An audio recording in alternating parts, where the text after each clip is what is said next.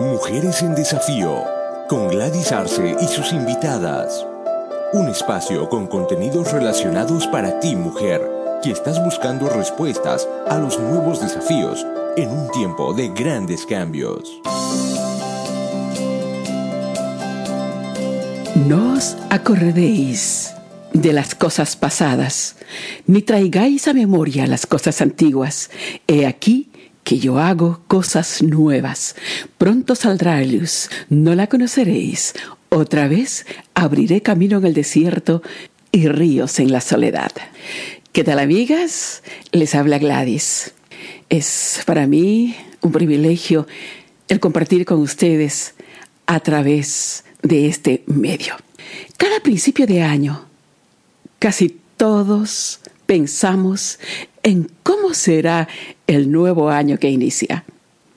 En ese propósito, dedico personalmente tres días de ayuno en oración, especialmente los últimos días de cada año.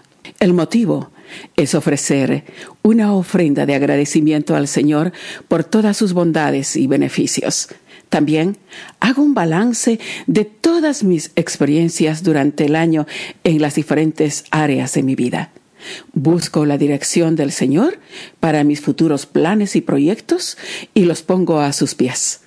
Al mismo tiempo, durante esos tres días, hago una reflexión especialmente en cinco áreas. Primero, la salud. Segundo, las relaciones familiares. Tercero, las relaciones interpersonales. Cuarto, metas de objetivos personales, ministeriales y profesionales.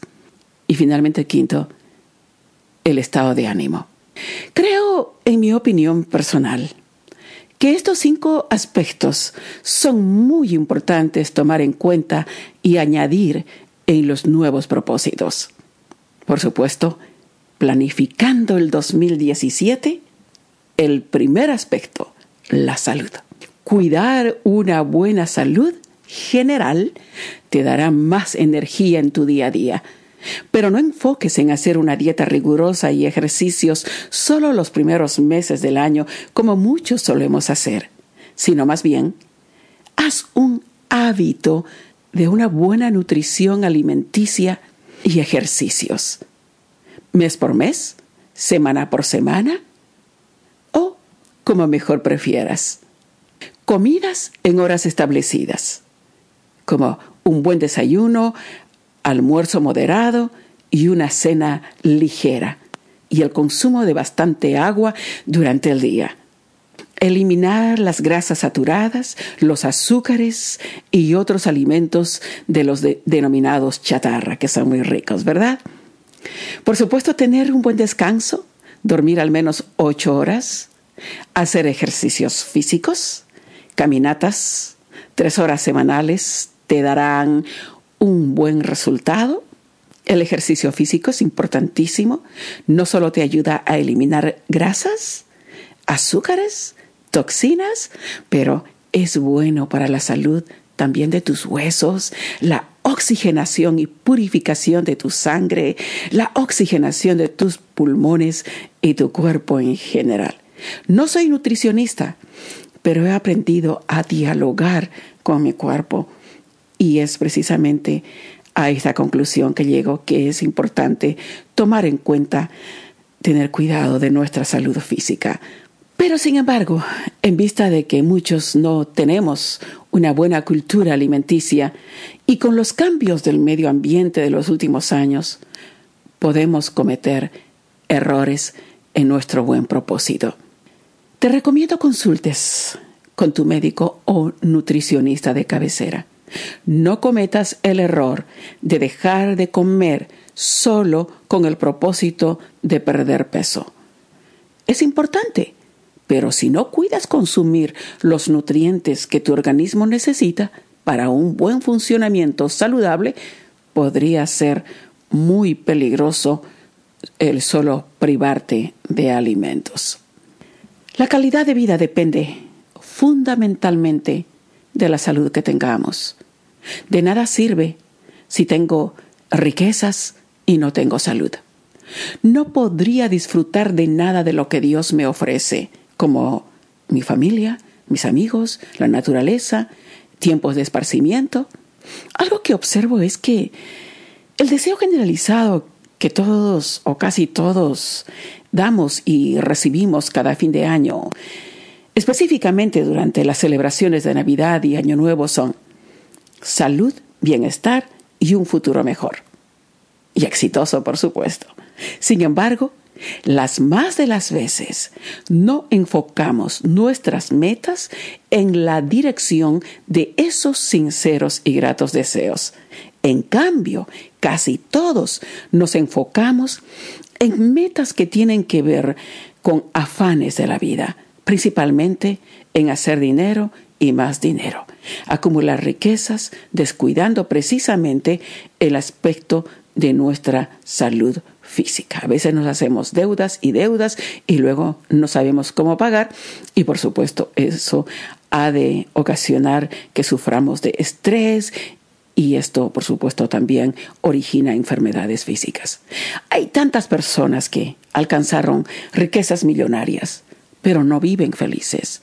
Casi siempre se convierten en presa fácil de los vicios o de caer en manos de engañadores y lo peor, descuidaron su salud. Y ni todo el dinero que acumularon les alcanza para recuperarla. Muchos de ellos, una vez que alcanzaron su sueño millonario, anhelan volver al pasado. Preferirían no tener tanta riqueza. Preferirían tener una mejor salud. Mike Adams dijo, hoy en día más del 95% de las enfermedades crónicas está causada por la comida, ingredientes tóxicos, deficiencias nutricionales y falta de ejercicio físico. Podría añadir a eso el estrés que muchas personas sufren. Hoy en día hay un alto porcentaje de personas totalmente estresadas. Pero vamos al segundo aspecto, relaciones familiares. Fuimos creados para vivir en familia. Las relaciones familiares son los lazos fundamentales que nos da seguridad y motivación en la vida. El ser humano no está diseñado para vivir solo. Todos añoramos el calor familiar. Dios dijo en el principio de la creación que no es bueno que el hombre esté solo. Fue entonces que diseñó a la familia. Le dio a Adán, el primer hombre creado, una esposa y les encomendó tener hijos, o sea, formar una familia. La Navidad es un gran ejemplo donde vemos a muchas personas hacer esfuerzos para reunirse con sus seres queridos, con su familia. Los diferentes medios de transporte aéreo, terrestre o marítimo se saturan de pasajeros que en muchos casos las personas toman vacaciones, hacen largos viajes, abren su corazón para pasar gratos momentos en familia. Definitivamente, el contacto familiar es como la vitamina que necesita nuestra salud emocional. En cambio, si hay problemas de relación familiar, es más probable que hayan serias repercusiones de conducta en la personalidad y que afecta la salud física y el éxito en las actividades. Si no hay unión familiar, sean por diferentes circunstancias, distancia o problemas, y realmente es muy triste. Donna Hage dijo, tener un lugar a donde ir es un hogar. Tener alguien a quien amar es una familia. Tener ambos es una bendición. Vamos al tercer aspecto que debemos tomar en cuenta cuando planificamos nuestras metas, las relaciones interpersonales.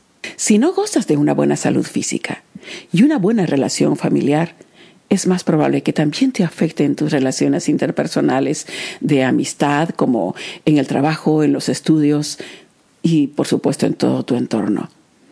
En cambio, las buenas relaciones te darán paz y seguridad y contribuirá a que tengas un abanico abierto de posibilidades.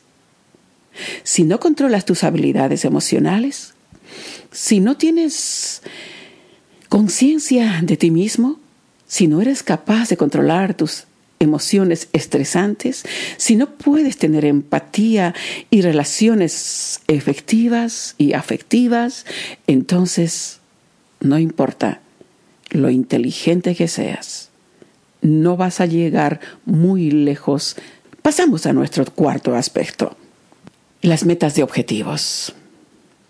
Hacer un balance del alcance de las metas que te estableciste te permite ver cuán exitosa fuiste o cuánto de tus planes no se concretaron y establecer estrategias y prioridades para futuras metas.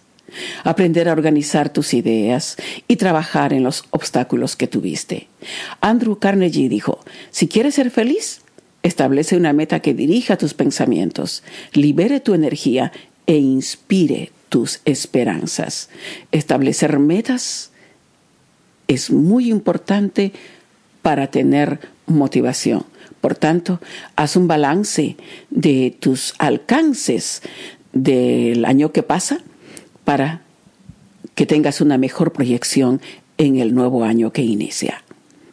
El quinto aspecto, balance del estado de ánimo. Así es. Es importantísimo hacerse un autobalance personal de emociones. Llegas a fin de año realizada, feliz o triste y frustrada. Quizá muchas cosas te salieron mal o confrontaste con serios problemas o por el contrario, estás feliz porque el año que pasa fue un año buenísimo. Déjame decirte que tu proyección hacia un nuevo año depende del estado de ánimo con el que encaras una nueva temporada. Si quieres llegar, o en este caso llevar una vida significativa, tener éxito y sentirte feliz, trata de corregir lo que tengas que corregir y tratar de empezar con el mejor estado de ánimo. Tener un buen estado de ánimo te ayuda a preservar buena salud física, ser libre de toda ansiedad, depresión, tensión, estrés, te ayuda a tener buena calidad de relaciones interpersonales y por supuesto un bienestar general. Las cosas más importantes de la vida son tu familia, tus amigos, la salud, el buen humor y una actitud positiva hacia la vida. Si tienes todo eso, créeme, lo tienes todo. Recuerda que eres más grande que tus circunstancias. Eres más que cualquier cosa que te pueda ocurrir. Eso dijo Anthony Robbins. Para finalizar, deseo enfocar de que para alcanzar la meta de felicidad en la vida depende de tu salud y bienestar general y la actitud en tus decisiones. Para lograrlo es necesario hacer un cambio desde nuestro interior. Deseo que este año estés más cerca de alcanzar tus metas y tus sueños se hagan realidad. Dios te bendiga. Hasta aquí, Mujeres en Desafío. Gracias por su atención. Esté atenta a nuestro próximo episodio.